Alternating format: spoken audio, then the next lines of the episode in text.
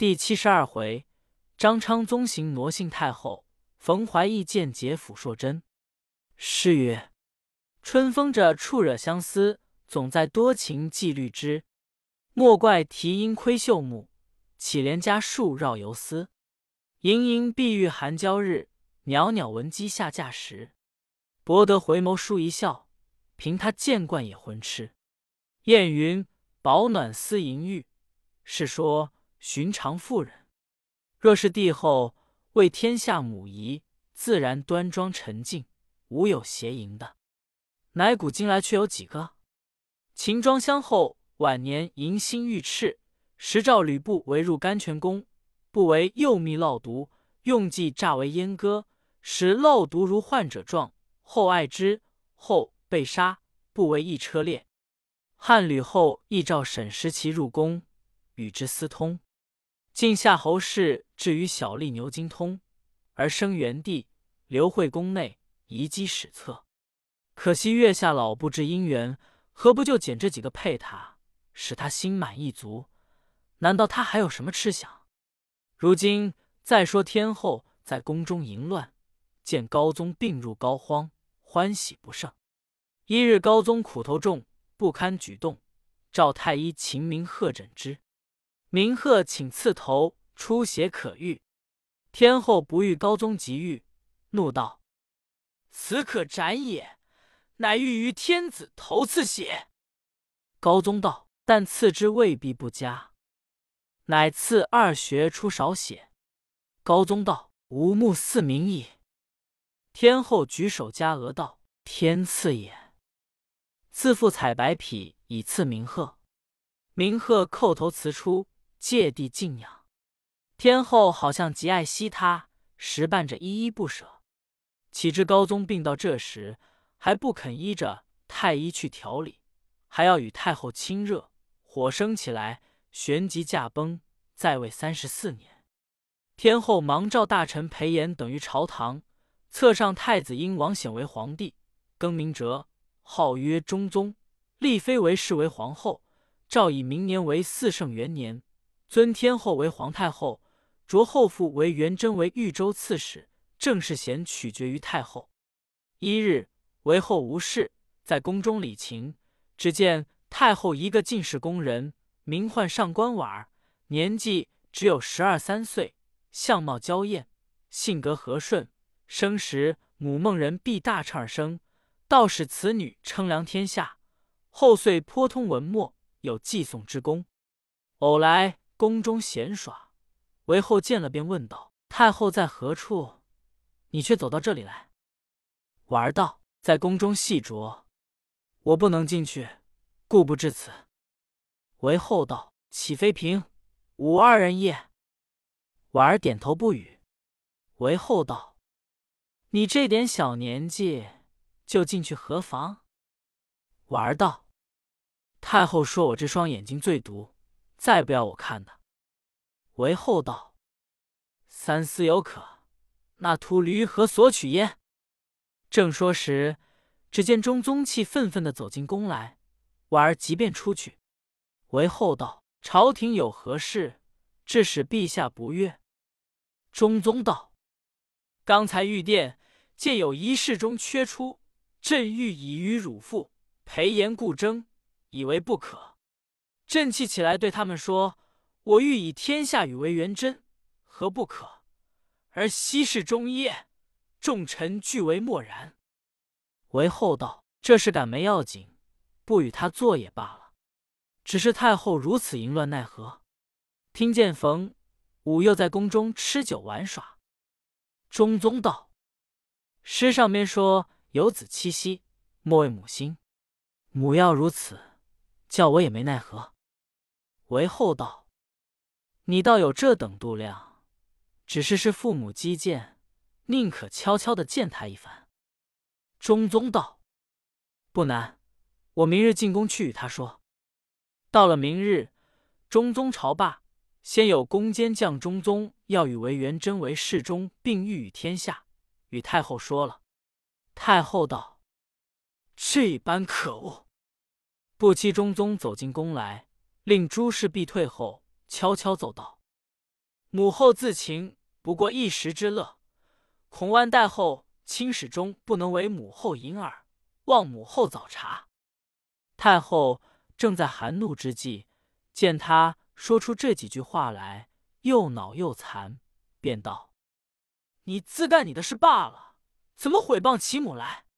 怪不得你要将天下送与国丈，此子何足与世？”遂召裴炎废中宗为庐陵王，迁于房州，立玉王旦为帝，号曰睿宗，居于别宫。所有宫内大小政事，咸决于太后。睿宗不得御闻。太后又迁中宗于均州，亦无忌惮，心甚宽敞。又知宗室大臣愿望，心中不服，欲尽杀之。盛开告密之门，有告密称职者，不赐出关。用所原理，周兴来郡臣共传，罗织经一卷，教其徒网罗无辜。中宗在军州闻之，心中惴惴不安，仰天祝，因抛一石子于空中，道：“我若无意外之余，得复帝位，此时不落。”其十岁为树枝勾挂。中宗大喜，为后一委屈护持之。中宗道：“他日若复帝位，任如所欲，不辱至也。”这是后事，不提。且说。洛阳有张易之、张昌宗兄弟二人，他父亲原是书礼之家。一日因科举到京中应试，欲在武三思左近，恰好三思与怀义不睦，要夺他宠爱，遂见昌宗兄弟于太后，不提。却说怀清见怀义到白马寺里去，料想他不能个就来，是有一木州客人陈仙客，相貌魁伟，更坚信好邪术。怀清竟续了发，跟他到木州。那四侧毛皮匠也跟去做了老家人。恰知那年木州抗旱，地里忽裂出一个池来，中间露出一条石桥，桥上刻着“怀仙”两字。人到地边照影，一声好歹都照出来。因此怀清夫妻也去照照。那支持中现出竟如天子皇后的打扮，并肩而立。怀清深以为怪。对仙客道：“桥上‘怀仙’二字，合着你我之名，又召见如此模样，武媚娘可以做的皇帝，难道我们偏做不得？”遂与仙客开起一个崇义堂来，只祭牛犬，又不吃斋，所以人都皈依信服。男人怀清收为徒，女人仙客收为徒，不上一两年，竟有数千余人。怀清自立一号曰硕真。捡那些精壮俊俏后生，多教了他法术，皆能呼风唤雨。不期被县尹晓得了，要差兵来捕他。那些徒弟们慌了，报知陈仙客、硕真。硕真见说，选了三四百徒弟，拥进县门，把县尹杀了，聚了城池，竖起黄旗，自称文家皇帝。仙客称崇义王，远近州县，望风纳款。扬州刺史殷润只得申文报知朝廷。是日，太后闲着无事，恰值差人去请怀义在宫中二雅轩宴饮，见了奏章。太后微笑道：“天下知道，唯我在女子中有志敢为，可谓出类拔萃者矣。不意此女方欲振起巾帼之意，擅自称帝。”怀疑道：“莫非就是睦州的文家皇帝陈硕真吗？”前日有两个女尼对臣说：“那陈硕真凶勇无比，说起来就是感业寺里怀清，未知确否？”正说时，只见相州刺史薛仁贵申文请发兵讨陈硕真，复有夫人小喜一服司礼，禀起中辈说：“陈硕真就是怀清，在睦州起义，曾遇一人，得了天书符箓，凶风难犯，或斧或脚。”恩威悉听上才，太后道：“我说那里有这样斗气女子，原来果是令子。”怀义亦笑道：“罢了，男人无用的了，怎么一个柔弱女子便做的这个田地？”太后笑道：“这样话只算得放屁。顺何人也？与何人也？有为者亦若是。难道女子只该与男子见如敝屣的？我前日的意思，见官分职，原要都用女子。男人只充使令，举朝皆妇人，安在不成世纪之盛？我今烦你去招安他，难道他不肯来？怀义道：“臣无官职，怎能够去招他？”太后道：“我封你一个大将军之职，你去何如？”即传旨封怀义为右卫大将军之职，星夜往睦州招抚陈硕真。兹文发下，怀义便辞朝。太后又叮咛了许多话，差御林军三千驻之，又移资相州刺史薛仁贵会兵接应。仁贵得了旨意，亦发兵进剿。原来陈硕真夫妻两个近日不睦，仙客贤妻拥着精壮徒弟不与他管，硕真亦嫌其强掳娇娃，带了随处宣营。你到我兵强，我到己兵强，因此大家分路，各自建功。仁贵将赶到淮上，早有细作来报道：崇义王陈仙客带了一二千人马，离此地只有三十余里，要到徐州借粮，扶起老爷主财。薛仁贵即便驻扎，点三百精兵扮作逃难百姓，星夜赶去扶着；又发一百精兵扮作饭酒主的客人，又发二百精兵扮作香客，看前头下得手处埋伏。吩咐完了。各自起行，仁贵自己统领大军，连夜追赶，离贼只有二三里，便停住。后至半夜，只听得一声号炮，仁贵如飞赶上前去，只见后边火星迸起，炮声不绝。仁贵持枪直杀到寨门，可怜那些贼兵，从未达这样精锐，各自卸了甲胄走了。陈仙客尚在炕上安寝。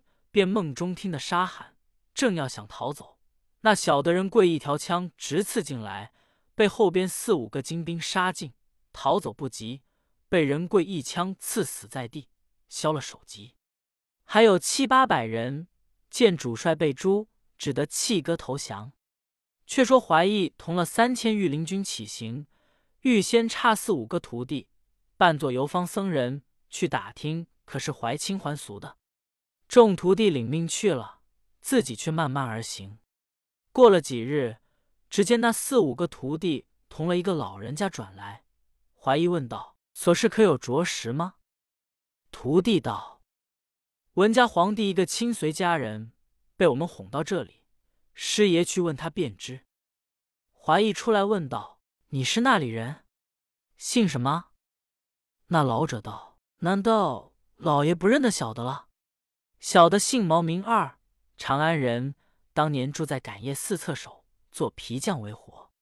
小的单身，时常蒙怀清师傅热汤茶饭，总成我的。不想被那木州陈仙客王爷到寺中拐了六师傅，竟往睦州续了发，做了夫妻。小的也只得随他去了。怀疑问道：“他们有什么本事，哄骗的这些人动？”毛二道：“那陈仙客。”喜的是诅咒邪术，不想遇着六师傅更聪明，把这些书符秘诀练习精熟，折石笑宴，故此远近国女知道，都来降服皈依。怀疑道：“你知陈仙客勇力如何？”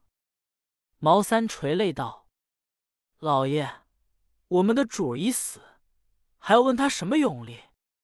怀义听见喜道：“几时死的？”毛二面。前日被薛仁贵来搅他，不意路上撞见，黑夜里杀进寨来。我那主子正在睡梦中，不及穿甲，被他杀了。怀义道：“你这话不要吊谎。”毛二道：“小的若是吊谎，听凭老爷处死。”怀义道：“你如今要往那里去？”毛二道：“小的要去报知王爷的死信。”怀义道：“你不晓得你文家皇帝与我是亲戚？”毛二道：“晓得，怎么不晓得？”怀义道：“朝廷晓得他造反，故此差我来招安。你今要去报知他崇义王死信，可同我的人去，他便明白了。”说罢，怀疑就写一封书，一件东西付与四个徒弟，又叮咛了一番，徒弟同毛二起身去了。行不多几日，到了沛县，只见他们摆着许多银盘在城外把守。守营军卒看见了，问道：“毛老伯，你为何回来了？你们那里何如？”毛二摇手道：“少请便知，皇爷在何处？”小卒道：“在中军。”毛二如飞走到中军报知，叫毛二进去。毛二跪在地上，只是哭泣。陈硕真心教道：“你这老儿好不小事，好歹说出来罢了，为什么只管啼哭？”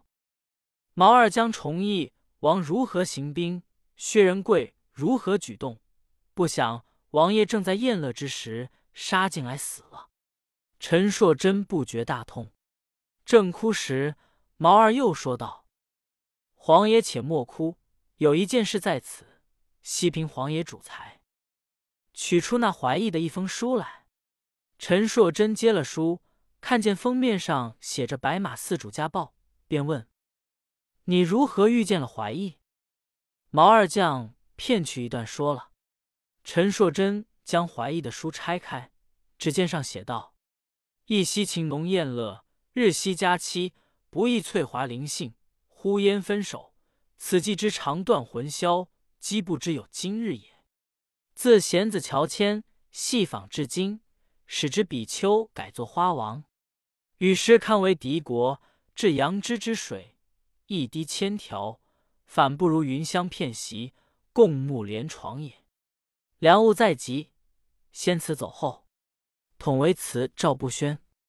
怀清贤子庄次，汝爱弟冯怀义顿首拜。毛二道：“他那里差四个童子在外。”硕真便叫唤他进寨来。毛二出去不多时，领着四个徒弟走进寨门，两边刀枪密密，剑戟重重。上边一个柔弱女子，相貌端严，珠冠宝顶，着一件暗龙绒色战袍，大红花边镶袖口。四个徒弟一见这般光景，只得跪下叩头道。家爷岂问娘娘好吗？陈硕真道：“你家老爷朝廷待的好吗？”徒弟答道：“好。家爷有一件东西在此奉与娘娘，须凭退众人。”陈硕真道：“多是我的心腹。”那徒弟就在袖中取将出来，硕真接在手中一看，却是前日临别时明与怀义的白玉如意。见了，双泪交流，便道：“我只道我弟弟不得见面的了，谁知今日遭逢。”便对四个徒弟道：“这里总是一家，你们住在此，待你老爷来罢。”四人只得住下。过了一宵，五更时分，听得三个轰天大炮，早有飞马来报道：“敌兵来了。”陈硕真道。这是我家师爷说甚敌兵？各寨穿了甲胄，如非摆齐队伍，也放三声大炮，放开寨门。硕真差人去问是何处人。怀疑的兵道：“我们是白马寺主，又为大将军冯爷。你们来的是何人？”军卒答道：“是文家皇帝在此。”说了，就转身去报与陈硕真。硕真选了三四十人跟了，跨上马来接圣旨。怀义叫三千御林军驻扎站立，自同三四十个徒弟备了谕旨，昂然而来，到硕真寨中相按摆列。硕真接罢了圣旨，两个相见过，拥抱大哭，到后寨中去各诉衷情。